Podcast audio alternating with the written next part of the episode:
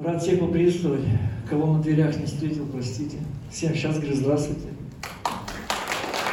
Все нарядные, все свободные, всех Бог любит, и мы любим Бога. За это Его и благодарим. А, Сегодняшняя проповедь дал название «Дверь».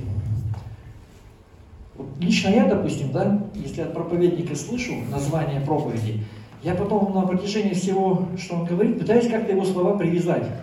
Привязать, ну, какой-то смысл придать.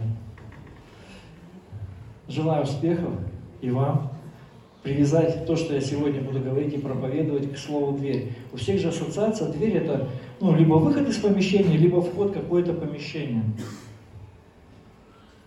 В нашей голове тоже есть помещение, и оно называется наше мышление.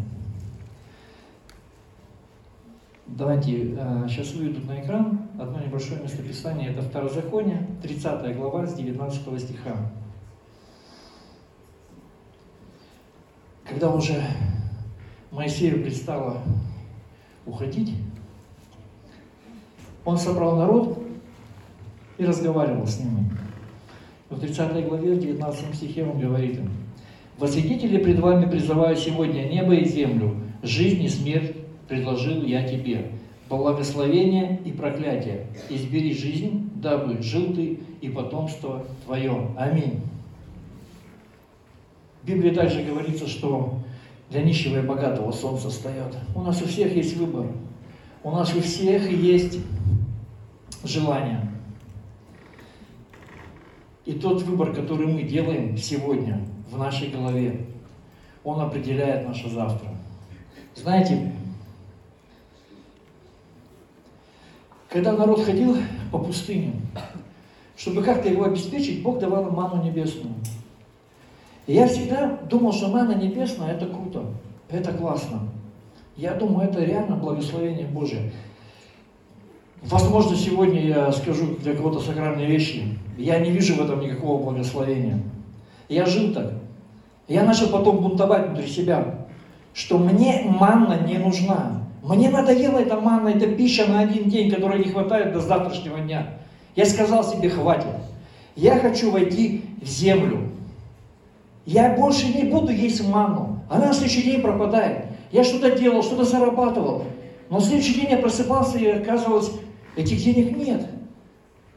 Они пропадали, они протекали. Я говорю, Господь, мне необходимо выйти из этого обеспечения, которое сегодня у меня есть. Ну а тяжело это сделать на самом деле. Помните историю в Вифезде? Иоанна 5 глава. Можем ее, в принципе, прочитать.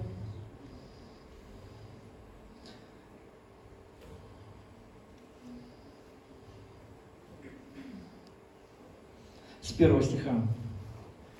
После сего был праздник иудейский, и пришел Иисус в Иерусалим. Есть же в Иерусалиме у овечьих ворот купальня, называемая по-еврейски Вифезда, при которой было пять крытых ворот. В них лежало великое множество больных, слепых, хромых, иссохших, ожидающих движения воды. Ибо ангел Господень по временам входил, сходил в купальню и возмущал воду.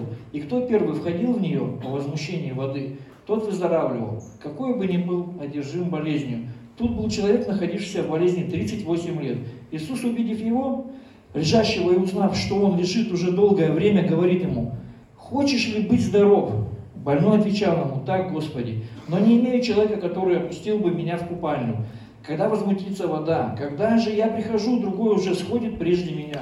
Иисус говорит ему, «Встань, возьми постель и ходи». Аминь. Иисус говорит, хочешь быть здоров? Человек 38 лет. Мне сейчас 45, и я попытался представить, что такое 38 лет. Я отмотал пленку назад. Все, что я вспомнил самого, своего 7-летнего возраста, это 1 сентября. Мне было почему-то страшно, я стоял с цветами, рядом была моя одноклассница, соседка с третьего этажа, она была немного выше меня, я все это 1 сентября жался к ней. Вот все мое, что я помню, это вот этот букет и соседка. Все. Это вот то, что было 38 лет назад. Представляете? Это целая жизнь. 38 лет этот человек был в этой Вифесте. К нему подходит Иисус, говорит, слушай, Хочешь быть здоров? Чем понес? Ну да, скажи, хочу. Слушай, Иисус, погоди. Блин, мне, я не успеваю. Вода начинает двигаться, я не успеваю, пока дойду. Погоди, так ты еще и ходишь. Так ты не парализованный, ты ходишь. Он говорит, я не успеваю дойти. Ты что здесь делаешь? Хочешь быть здоров? Иисус, ну у меня, видишь, нет человека. Бог говорит, слушай, э, на тебе бизнес. Блин, у меня нет бухгалтера, у меня нет офиса. Слушай, на тебе счастье в семью. Да там уже ничего не поможет, она меня не понимает, он меня не понимает. Слушай, а я тебе даю послушать детей. Да им уже помочь нечем. И уже в школе эти тупые учителя. Иисус говорит просто, хочешь быть здоров. Я предлагаю тебе жизнь и смерть. Выбери жизнь. Я предлагаю тебе здоровье. Выбери здоровье. Зачем? Ты уговоришь вот это все, вот свое вот это мышление, 38 лет. Вот представьте себе, 38 лет находиться а, в поликлинике нашей на Подбельского, на приеме к терапевту. 38 лет ты сидишь на лавке. Все твое общение с людьми, которые тоже ждут 38 лет, когда их примут. У них есть болезнь, у них есть уже куча рецептов на кармане, у них уже лекарств дома очень много, вот такие две коробки. И они об этих лекарствах, что самое страшное, знают все. У меня жена фармацевт, она столько не знает, сколько знают на этой лавочке. На Подбельского. Это наше мышление. И мы на этой лавочке сидим. Есть дверь, оказывается. Иоанна 10 глава, можно вывести 9 стих. Иисус говорит, «Я есть дверь, и кто через меня войдет, тот найдет спасение и пажить свою найдет. Может, дословно сейчас прочитаем. Я есть дверь. Очень важно понимать, со всего этого есть выход. Разные ситуации, разные проблемы, но выход всегда есть. В твоей голове должно все-таки сформироваться, что Иисус есть дверь.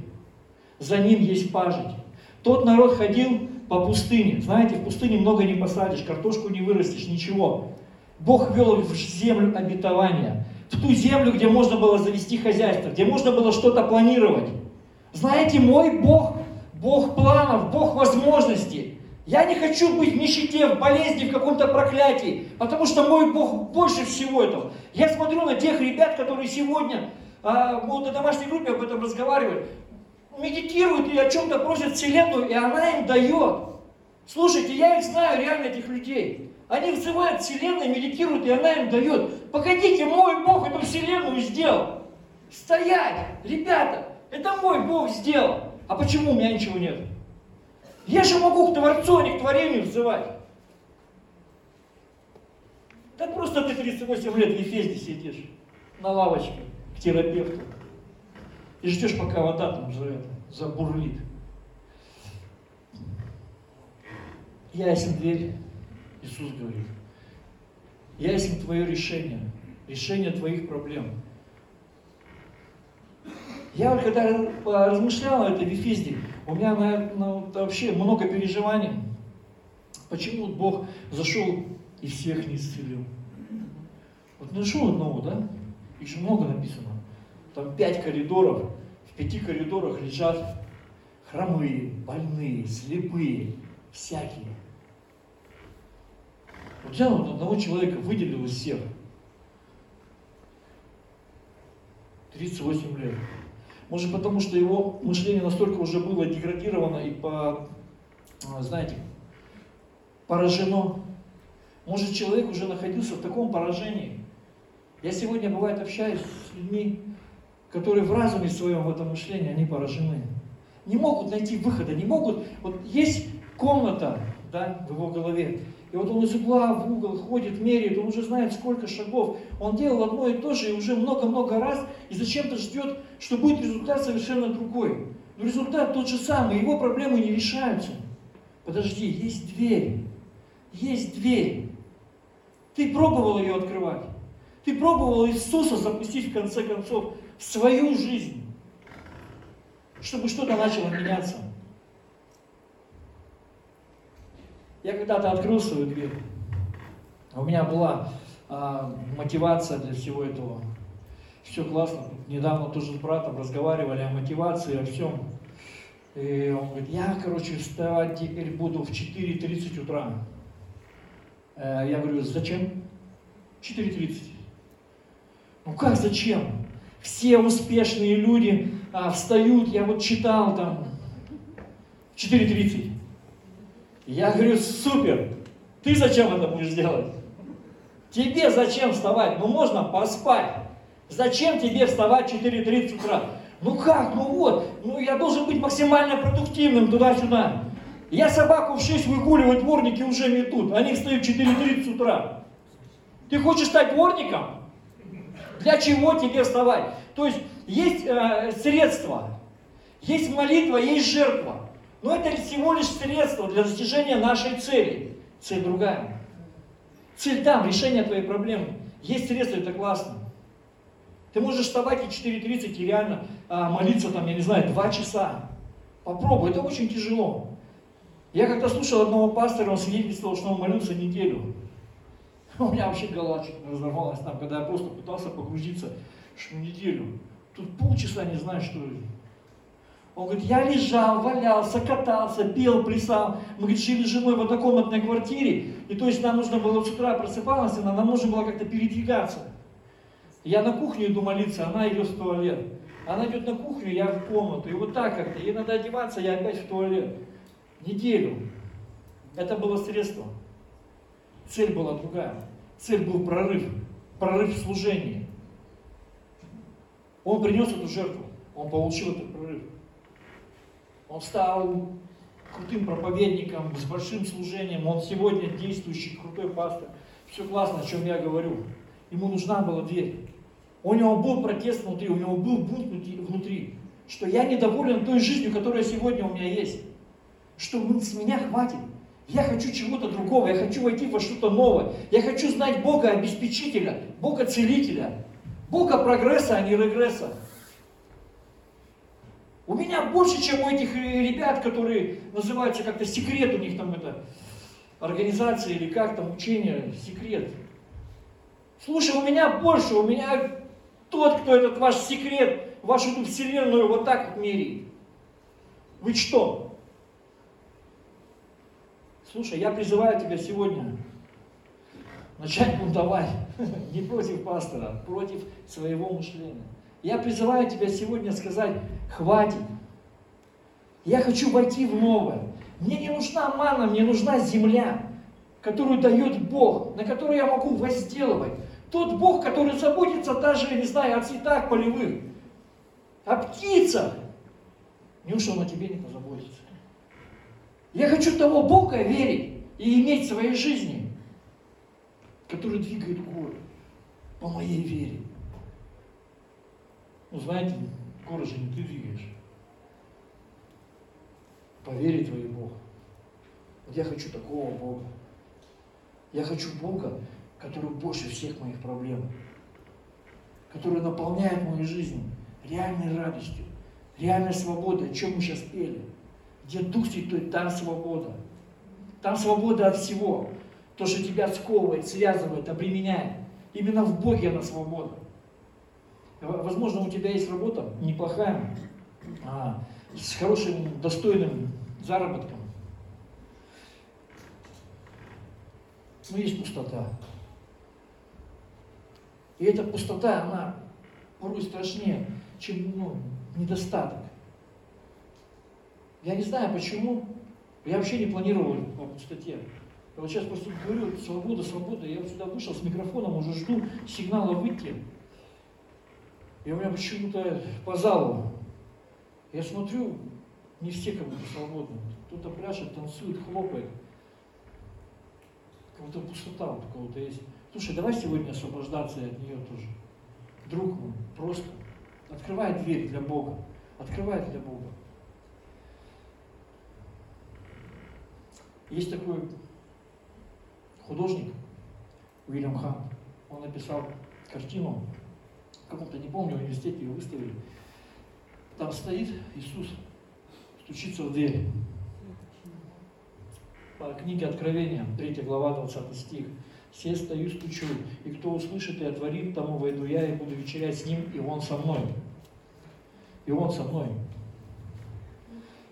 И начали, ну, критиковать ее. Слушай, Уильям, а ручка-то где у двери? Как он зайдет? Как Бог зайдет? Как Иисус зайдет? Ручки у двери нет. Он говорит, все верно. Потому что Бог ценит нашу свободу, наш суверенный выбор. Он говорит, жизнь и смерть. Я предлагаю тебе.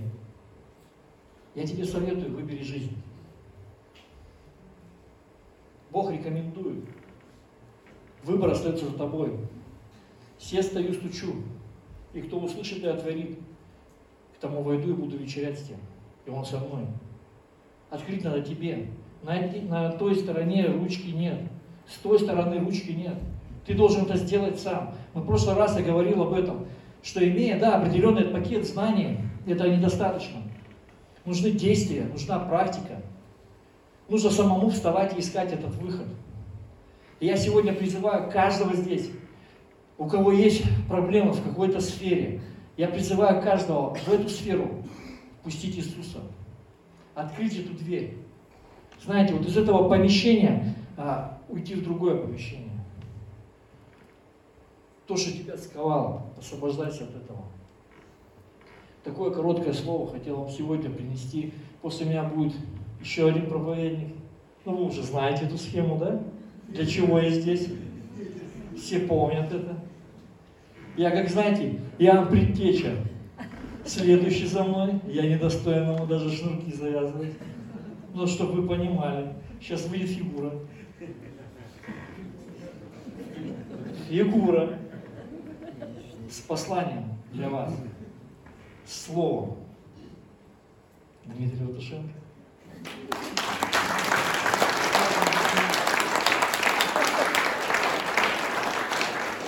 Спасибо. А теперь для Дмитрия Артушенко. Давайте его пригласим.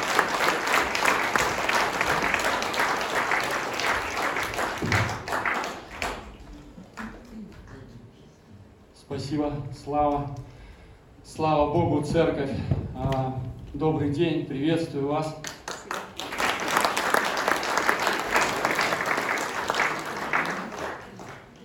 На самом деле, Слава скромничает. У него было, наверное, большое слово, и там еще можно было говорить и говорить, но так как сегодня два проповедника пришлось сжиматься. Но как говорит один хороший человек, что а, то, что ты не можешь сказать за 20-25 минут, то ты не скажешь и за час, и за полтора. А, хотел поблагодарить, конечно, Славу за слово. И не знаю, не хочу мистифицировать, но если, э, может быть, поглубже вникнуть и в его проповедь, и в мою, э, можно, наверное, найти вещи, которые это объединяют, и я думаю, это как некое продолжение. А, хочу также поблагодарить группу прославления. Спасибо большое. Давайте дадим хвалу. Благодарим вас, друзья, за ваше посвящение, за ваше служение за этот путь, который вы даете нам, чтобы действительно переживать эти прикосновения Божьи. Знаете, перед тем, как я начну проповедовать, я хотел бы а, сделать одну вещь. Я хотел бы поздравить с наступающим праздником весны а, наших дорогих женщин, наших сестер, наших мам, наших дочерей, а, бабушек, тещ, дочерей, да, то есть весь женский пол, хотелось бы сегодня от имени, от лица всех братьев, хотелось поздравить наших драгоценных сестер с этим наступающим весенним таким живым, настоящим праздником весны. И хочется сказать, что мы вас очень сильно любим, мы ценим и мы вас благословляем. Пусть в вашей жизни будет много радости, много любви, много счастья много подарков, много цветов и много всего-всего доброго, что только может быть.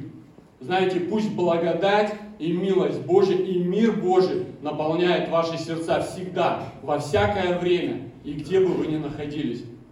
Мы, э, что бы мы делали без вас? Аминь, братья? Аминь. Давайте дадим тоже аплодисменты нашим ученым.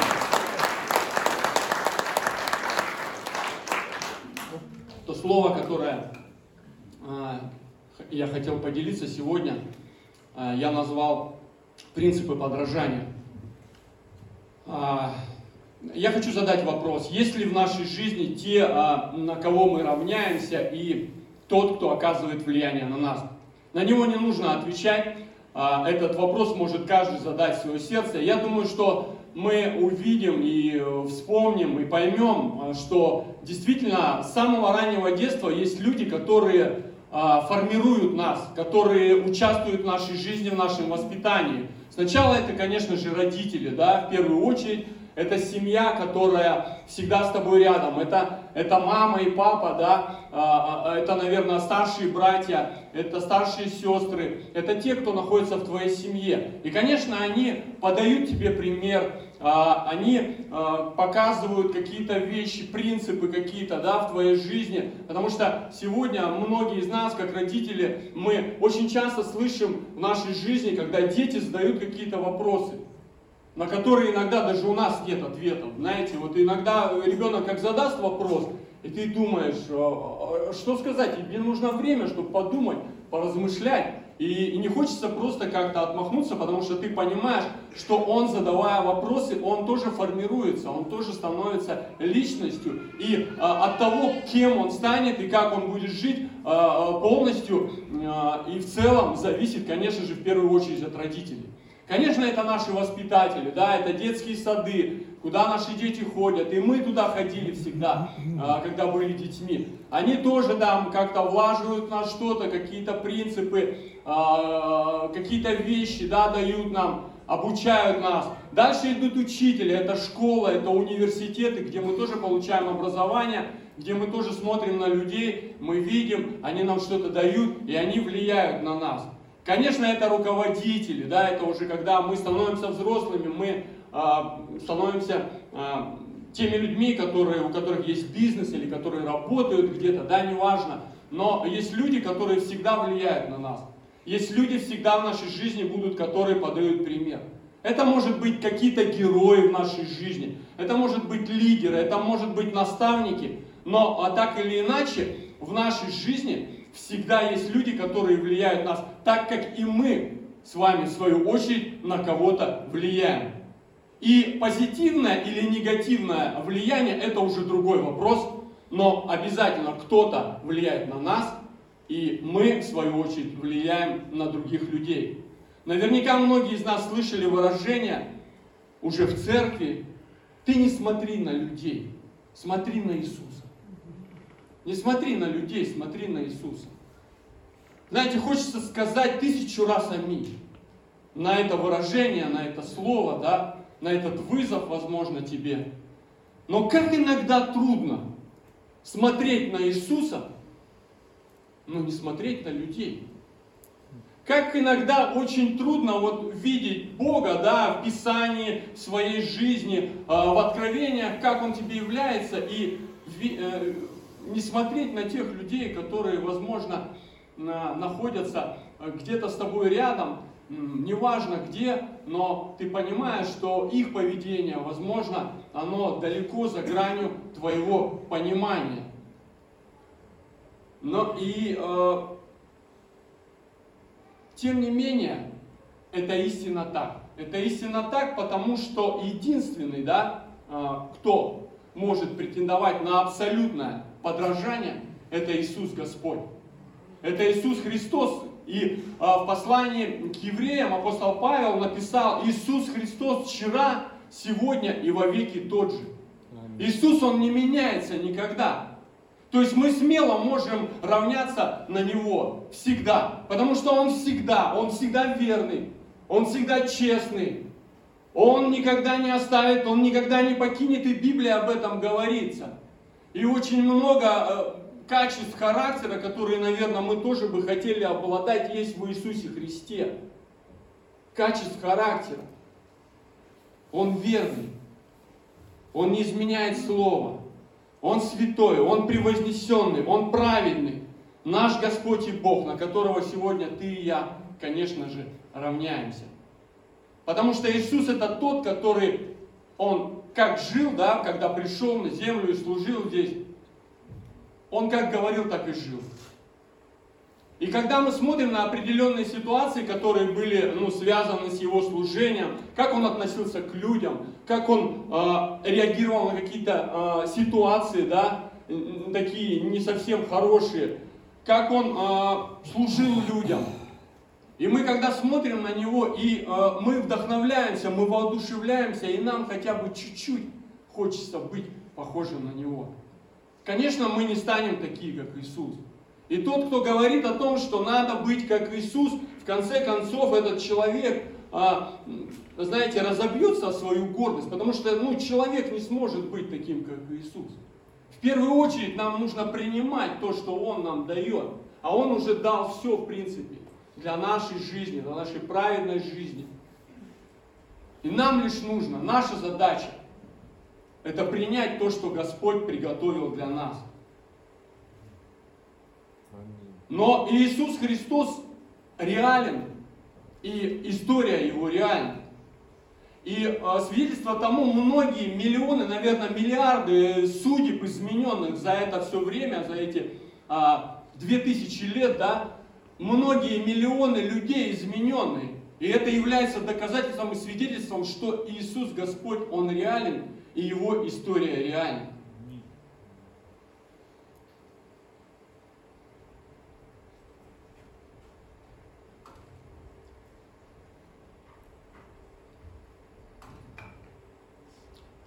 Даже смотря на Ветхий Завет, мы можем увидеть, что а, те все истории, которые есть и, в, кстати, в Ветхом, и в Новом Завете, они, а, большинство из них доказаны исторически.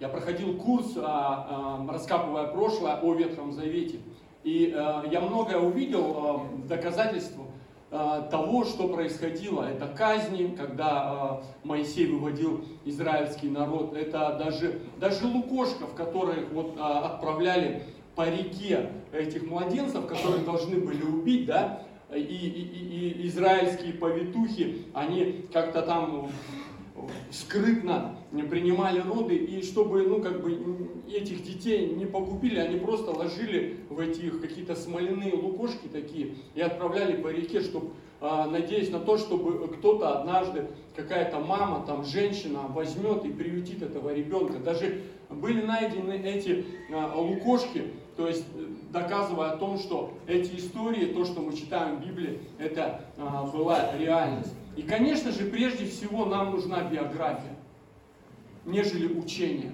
Мы всегда смотрим сначала на то, что как человек проживает, что он делает, а, какой у него путь, какое у него прошлое, да. И очень а, хорошо э, об этом говорят вот как раз биографические фильмы, да, снятые на реальных событиях. Я думаю, многие из нас как бы любят такие истории, потому что это не фантазия, это, это не сказка, это действительно реальность. Конечно же, в этом есть, присутствует а, задумка режиссера, еще какие-то вещи, да, а, маркетинговые, но тем не менее основа является правдой. И я очень люблю смотреть а, ну, биографические фильмы, вот парочку могу даже посоветовать, на вскидку вам скажу это, кто не смотрел, посмотрите обязательно наш советский фильм «Доктор Лиза». Есть такой фильм, а, он несколько лет назад вышел. Очень классный фильм про первого революционера, а, который открыла фонды и занималась хосписами у нас в России, когда вот это сложное все время, перестройка была. Она погибла в конце концов, они полетели служить а, в Сирию и самолет разбился.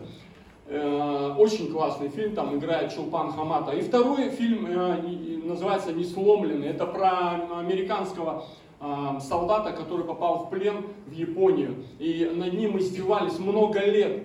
Над ним издевались, были вот эти палачи, были вот эти надзиратели, которых он запомнил. И когда кончилась война, когда ну, освободили американские войска, он вернулся в Японию через много лет, уже такой седой старец, и захотел встретиться. Кто-то с ним встретился, а кто-то не стал. Но он хотел с каждым этим назирателем встретиться и а, примириться с этим человеком. Очень сильная история, ну действительно, она до мурашек. Поэтому рекомендую. И нам нравятся эти фильмы и наши эти истории, потому что, смотря их, вникая в их, мы можем извлекать из этого драгоценное. Я хотел несколько граней сегодня коснуться, вот примера подражания. И а, одна из них это сила примера. Писание говорит, а, апостол Павел говорит а, в послании к Коринфянам, а, в первой главе, что Царство Божие, оно не в слове, а в силе прежде всего. И а, возвращаясь к той мысли, о, чем я говорил, о том, что дети всегда подражают родителям, подражают поступкам своих родителей, а не их нравоучениям прежде всего. И мы как родители это понимаем и видим. Может быть, ну, я не знаю, мне кажется, это абсолютно все понимают. Что бы ты ребенку не говорил, как бы ты ему не говорил, но если действительно ты поступаешь иначе, то он будет поступать именно так, а не так, как ты ему говоришь. И все, что мы можем дать нашим детям, это, конечно же, а, показать свой пример, свое влияние и а, дать им свою веру, действующую любовь. Не просто веру, знаете, вот то, что а, мы как бы называемся христианами, и, может быть, иногда мы можем молиться вместе за обедом или, а, допустим, открывать иногда Библию. Нет, я, а, а, знаете, говоря о вере, я хочу сказать, что это намного серьезнее. То есть это вещи, которые формируют ребенка, но они не будут просто его формировать, потому что ты читаешь Библию или ты молишься. Они будут его формировать, когда ты сталкиваешься со сложностями в своей жизни, и как ты на них реагируешь. Как ты относишься к маме или к папе, как ты э, ведешь себя за рулем, когда тебя кто-то подрезает, а рядом сидит ребенок и видит, как ты реагируешь? Как, как он смотрит на то, когда кончились деньги и вдруг ну, сложности какие-то в семью пришли, кто-то заболел. Как ты себя ведешь? Они смотрят и наблюдают, как ты реагируешь. Именно вот эта вера, она закаляет наших детей. Именно эта вера, действующая любовью, она формирует в них, действительно закаляет и дает им определенный стержень, который впоследствии не сломает их в их жизни. Есть, конечно, процесс роста, когда учитель, он учится, он учится сам, сто процентов. Когда каждый из нас выходит сюда, говорит отсюда, я в первую очередь говорю это себе. Я понимаю, я такой же человек, ну, смертный, и как бы, ну, написано, что все лишены славы Божьей, да, то есть мы все согрешили.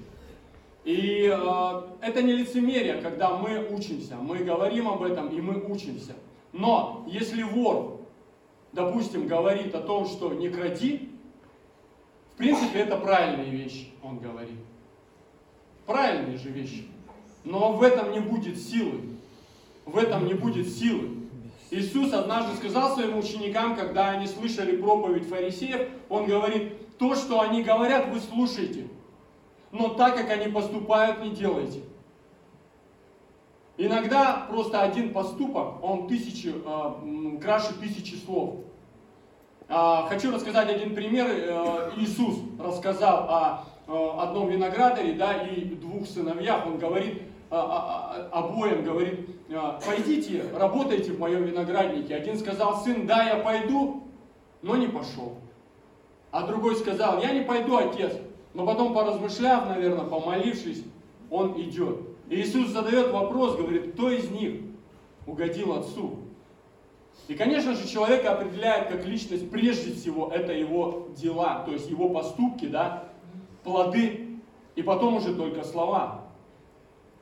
Еще одну историю хотел бы с вами а, посмотреть, это а, послание к Марку, она в нескольких Евангелиях есть. Это проклятие смоковницы. Я прочитаю просто, а, там есть один нюанс, который, как раз вот, ну, который очень интересен. Марка 11, 12, 14. Смотрите. На другой день, когда они вышли из Вифании, он залкал. И увидев издалека смоковницу, покрытую листьями, пошел, не, найдя ли чего на ней. Но, придя к ней, ничего не нашел, кроме листьев, ибо еще не время было собирать смог.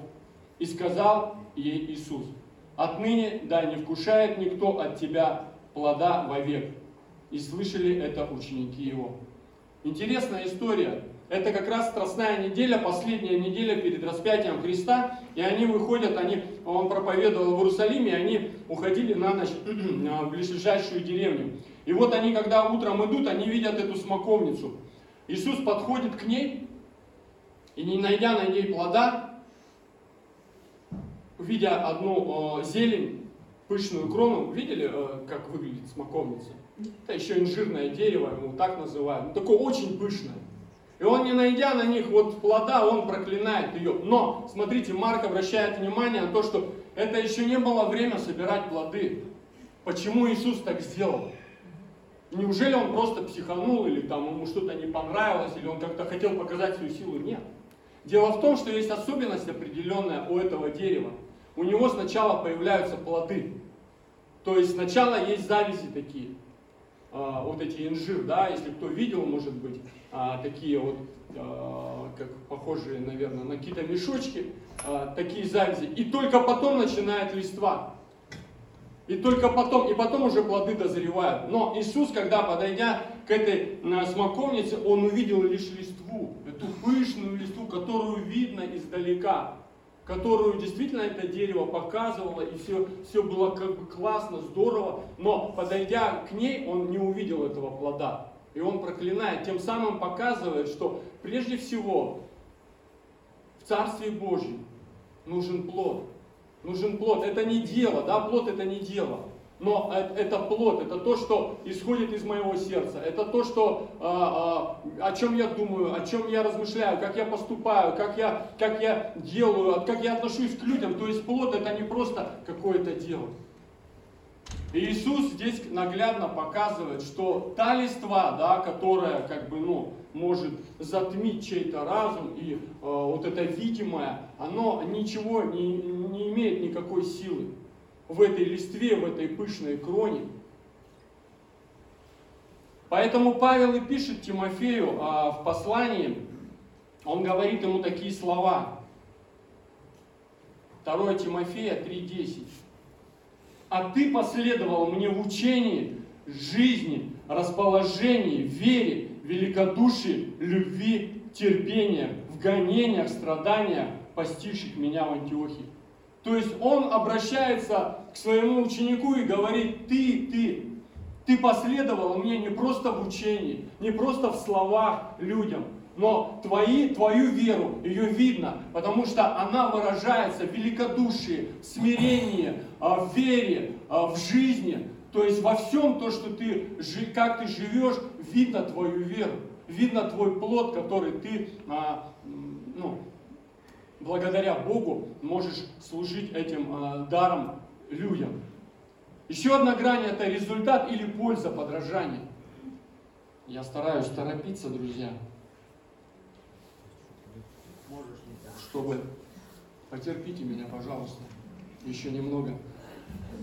Еще одна грань это результат или польза подражания. Во всем должна быть польза, однозначно.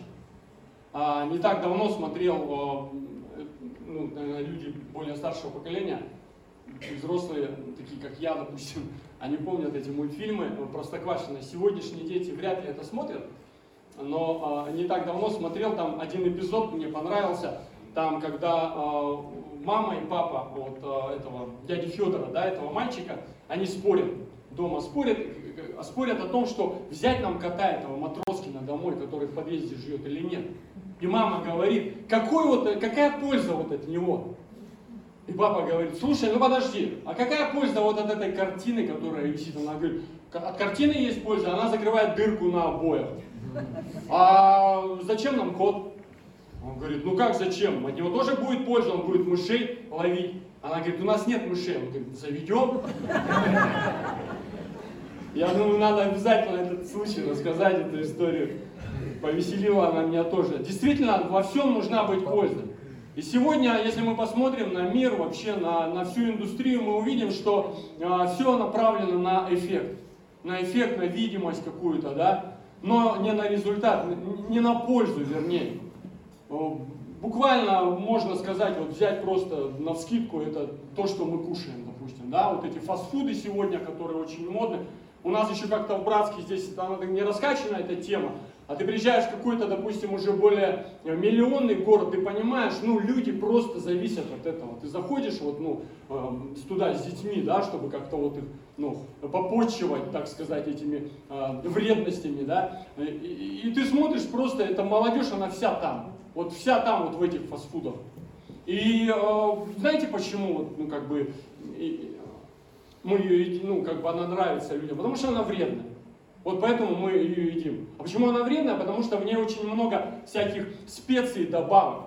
И мы настолько сильно привыкаем к такой пище, да, к таким напиткам, что мы, а, ну, нам та пища обыкновенная, натуральная пища, она становится нам невкусная.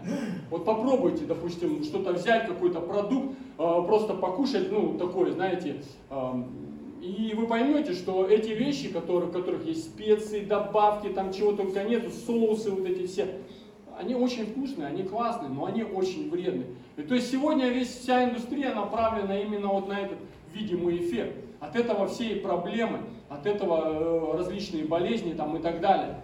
Сегодня мир проповедует ну, свободные отношения, да, то есть сегодня не модно заключать браки, там, жениться, выходить замуж.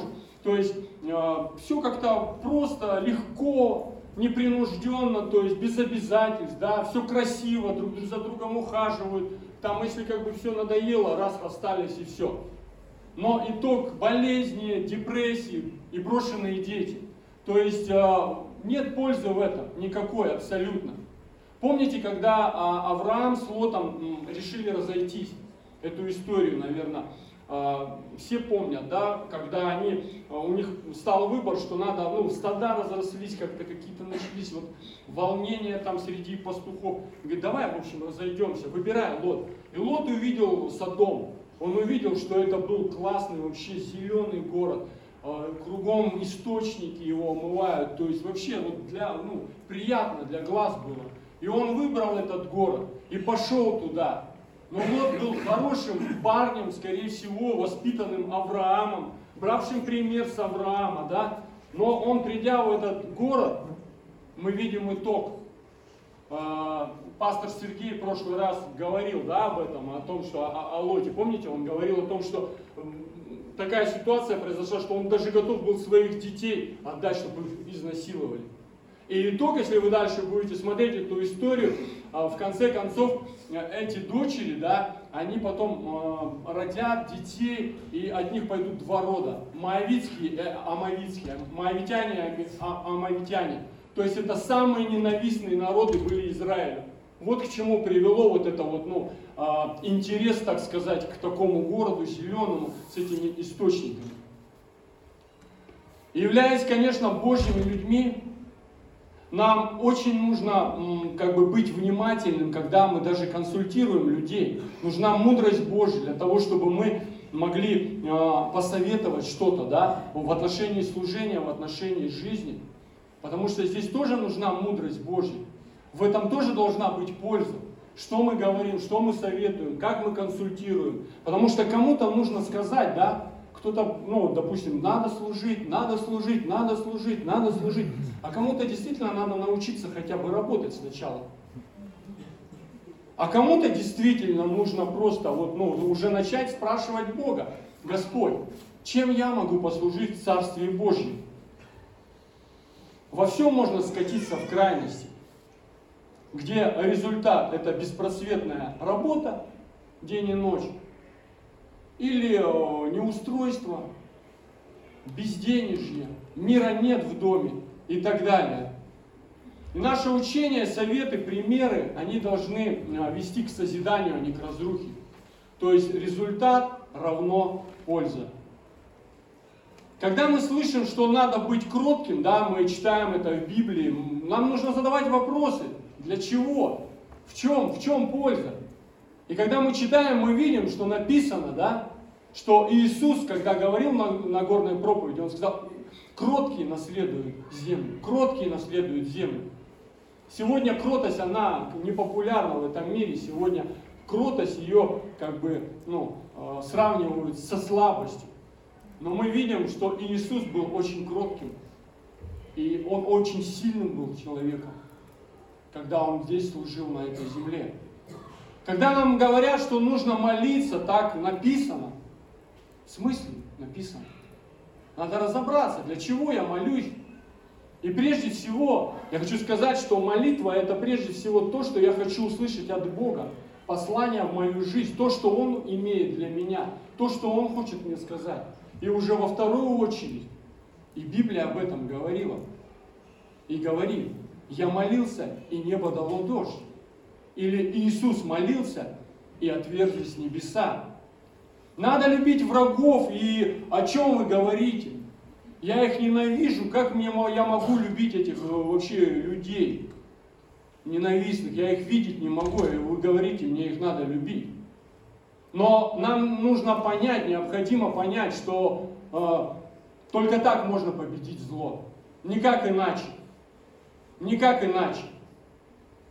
Я не так давно тоже у меня был диалог с, с одним человеком, и ну, он, он, он негодует, он говорит, что у добра должны быть кулаки. Кулачищи такие, что надо вот так вот отдавать постоянно сдачи. А я знаете, что сказал? Я, я, я, хотел, я сказал, что ну, а, месть и победа это не одно, не одно и то же. Конечно, ты можешь отомстить. Ты можешь там вдарить кому-нибудь или еще что-то там как-то ответить, да? Но это не решит проблему. Абсолютно. Зло только можно победить только добром. И во всем, о чем говорит Библия нам, да, о чем мы читаем, а, говорит Бог, Дух Святой, есть смысл и польза. А эта религия в плохом понимании этого слова, она придумывала кучу бессмысленных вещей, каких-то постановлений и ограничений для нас. И последняя грань это человек как пример. Человек как пример. Апостол Павел написал однажды, помните, подражайте мне, как я Христу. Он не говорит о том, что будьте как я, вот такой же. Он не говорит, что я, слушайте, ребят, я вот, э, ну, фарисей из фарисеев, у меня такое образование есть, у меня такой благородный род вековой.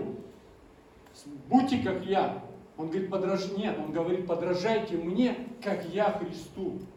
Как я Христу.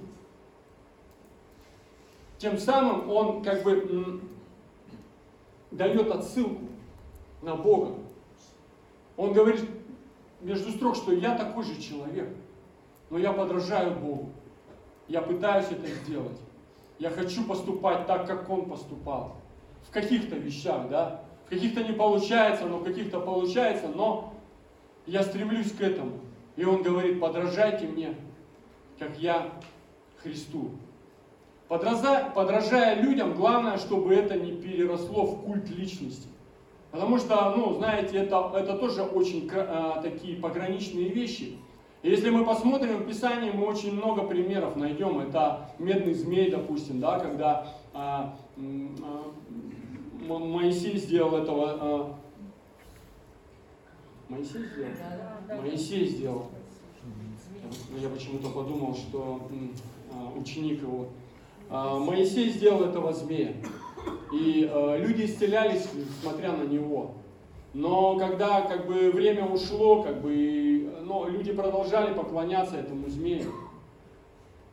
А, также, э, смотря на историю с Моисеем, мы можем увидеть, когда Моисей сходил на гору, молился, когда он получал это, 10 заповедей, помните эти скрижали, Однажды Бог ему сказал, пусть народ мой приготовится, омоется, очистится, осветится, и я спущусь и буду говорить тоже с ним. Но люди сказали, услышали, когда это, потому что Бог всегда приходил в громе и молнии, какие-то раскаты были, они говорят, слушай, Моисей, не надо, чтобы нам Бог ничего говорил. Ну реально, как бы, ты сам разговаривай с Богом. Иди туда, там, будь там как бы с ним наедине, общайся, а ты потом просто приходи и как бы передавай нам то, что Бог для нас имеет. И очень важно действительно, чтобы люди не стали нашими культами. Мы берем с людей а, пример, но идти нужно за Богом, друзья. Мы можем любить, уважать, оказывать почтение людям, но поклоняться необходимо только Господу Богу.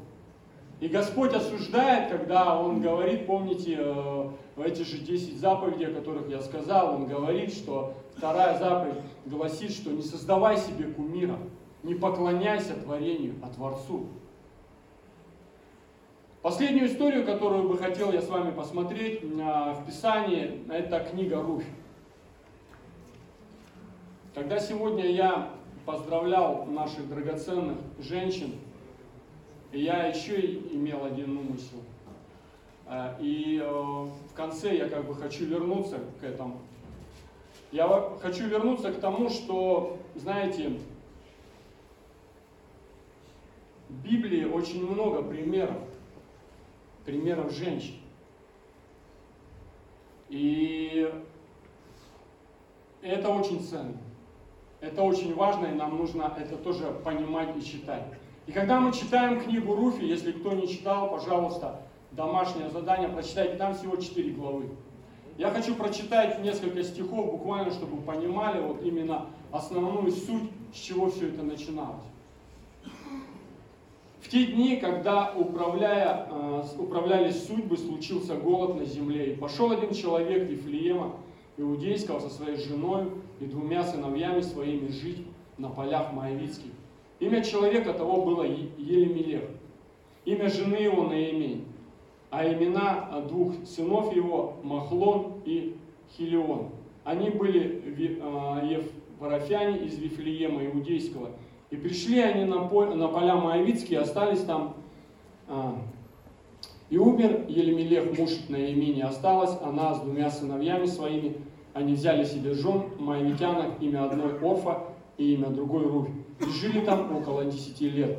Но потом и оба сына ее, Махлон и Хилион, умерли, и осталась та женщина после обоих своих сыновей и после мужа своего. И встала она со снохами своими и пошла обратно с полей Моавицких, ибо услышала она, а, услышала на полях Моавицких, что Бог посетил народ свой и дал им хлеб.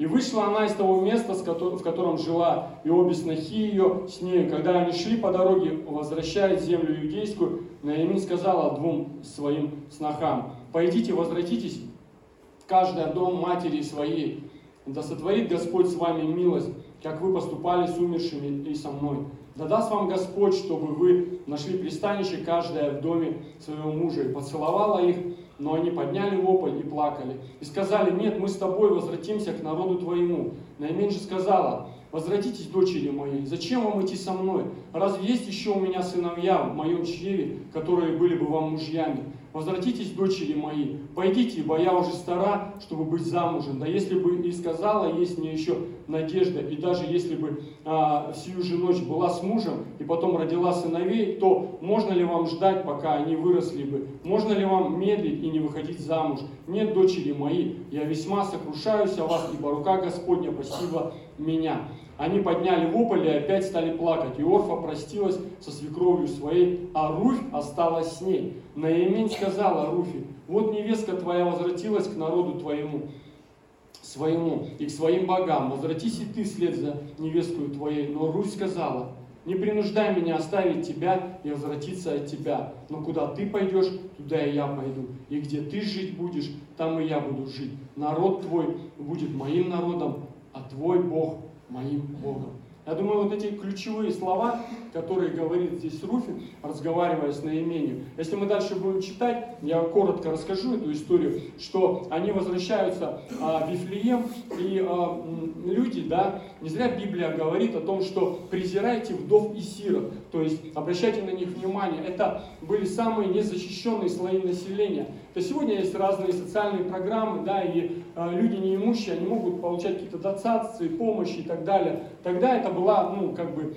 э, реальная смерть для сирот и вдов. То есть, если не было мужчины в семье, если не было кормильца, да, женщины, как правило, погибали. И вот они приходят в этот Вифлеем и начинают, чтобы как-то вот, ну, э, не умереть от голода. Руфь, наверное, как более молодая девушка, она ходит на поля и э, собирает колоски, которые оставляют жнецы. По закону Моисееву, ну, как бы был такой закон, что э, Моисей говорил о том, что когда жнецы вот собирают, да, колосья, немножко нужно было оставлять именно для пришельцев, странников, для людей вот неимущих. И она ходила, собирала эти колоски, там выколачивала, и потом они там какие-то лепешки, видимо, пекли со своей свекровью.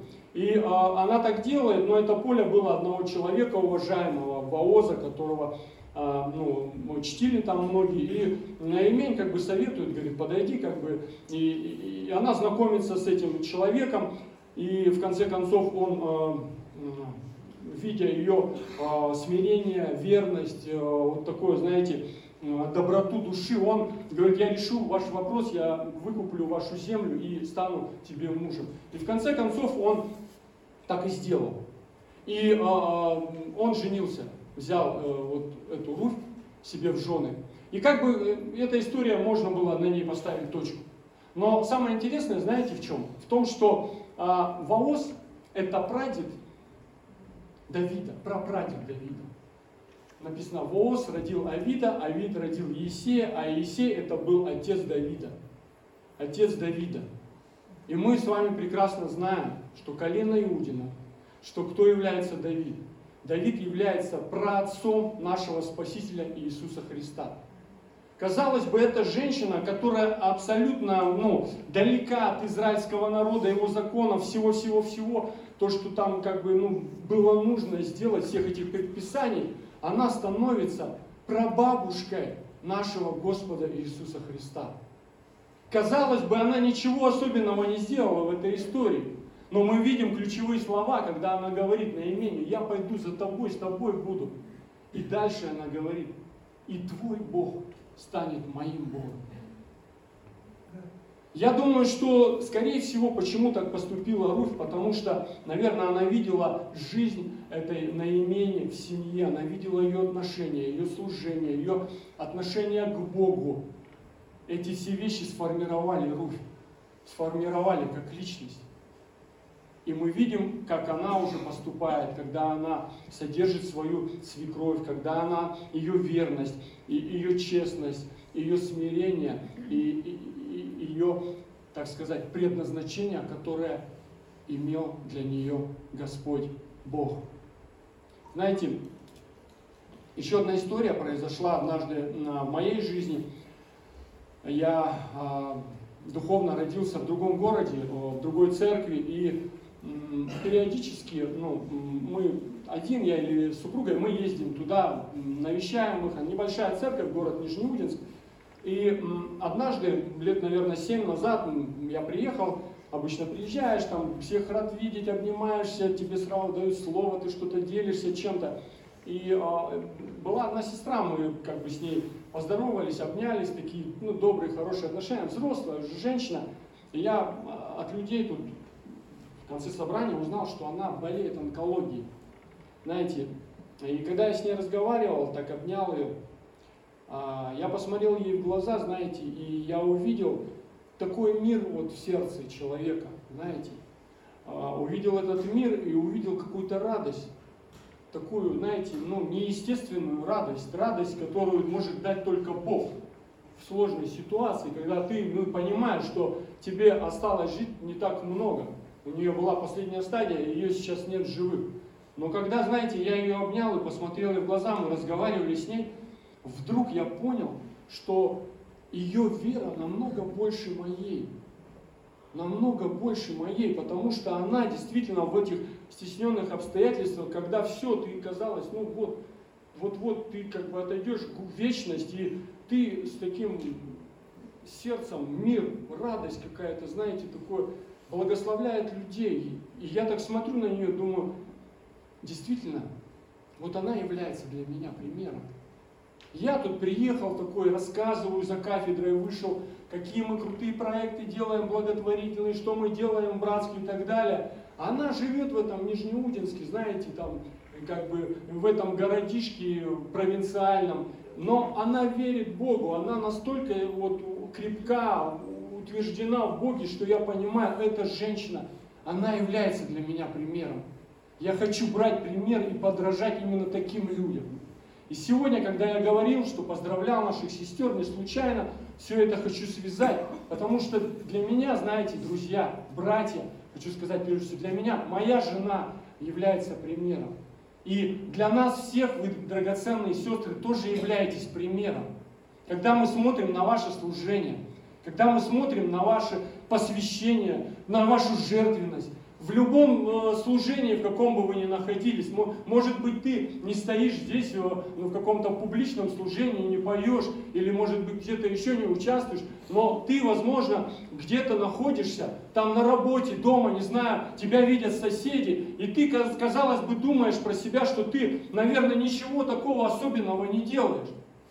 Ты просто растишь детей, ты просто верная, ты просто смиренная, ты просто кроткая. Но я верю, что несмотря на то, что тебе кажется, что это все тщетно, это пустое, это малозначительно, я хочу сегодня вдохновить тебя и сказать, что это очень ценно пред Богом. Это в первую очередь ценно пред Богом, и во вторую, я верю, я уверен в том, что есть люди рядом с тобой, которые наблюдают за тобой, которые смотрят и видят твою веру. И однажды, так же, как, как, же, как Руфь на имени, она подойдет и скажет, слушай, что с тобой не так? Что с тобой, почему ты такая? Почему ты вот так поступаешь? Тут надо вот так сделать, отомстить, тут еще что-то сделать. А ты как бы прощаешь, ты, ты здесь смирилась, ты здесь не ответила, ты здесь пожертвовала, ты здесь кого-то приняла. И возможно кто-то скажет, слушай, я тоже хочу познакомиться с таким Богом который есть у тебя, в твоем сердце, в твоей жизни. Поэтому, братья мои драгоценные, я хочу сказать, что когда Бог творил человека, написано, по образу и подобию, написано, Он сотворил человека, мужчину и женщину. И э, я верю, что женщины, вот знаете, в нашей жизни, наши жены, наши вот мамы, там, все весь женский пол, который нас окружает, это, это не просто домохозяйки, да, как в той рекламе говорится. Это люди, которые ну, даны нам с вами, как помощницы, чтобы не просто прожить как бы и проживать хлеб, а чтобы совершить то, что Бог предназначил каждому мужчине. Некое предназначение и призвание. И поэтому, знаете, я сегодня хочу, что чтобы мы с вами помолились, прежде всего, за наших сестер, за наших женщин, благословили их. Пусть Господь очень сильно просто благословит, просто откроет источники над их а, головами, да, в их сердцах. И я верю, что действительно многие из вас являются примером для многих людей, для нас в первую очередь и для тех, кто окружает нас. Поэтому мы благословляем вас, мы ценим, еще раз хочу сказать, любим, и мы хотим помолиться сегодня за вас. Аминь.